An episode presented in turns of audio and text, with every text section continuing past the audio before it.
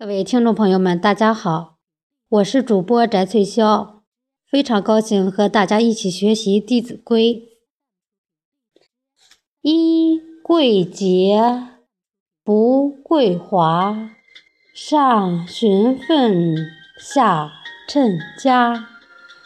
对饮食无拣择，食适可，无过则。译文。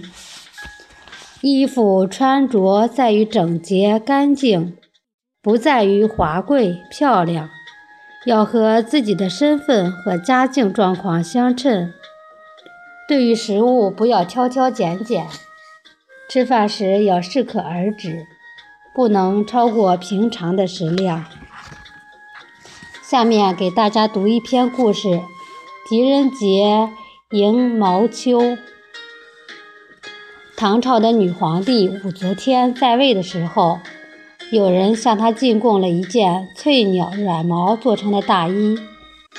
当时有个奸臣叫张昌宗，倚仗自己是武则天身边的大红人，就请求武则天将这珍贵的东西赐给他。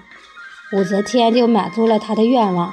这位大臣非常的得意，当场穿了起来。这时正好狄仁杰入宫奏事儿，武则天为了改善这两人的关系，就命他们下棋各赌一物。狄仁杰说：“我用自己的紫金袍赌张昌宗身上的秋衣。”武则天听完大笑：“这秋衣价值超过千金，你那袍子算什么呢？”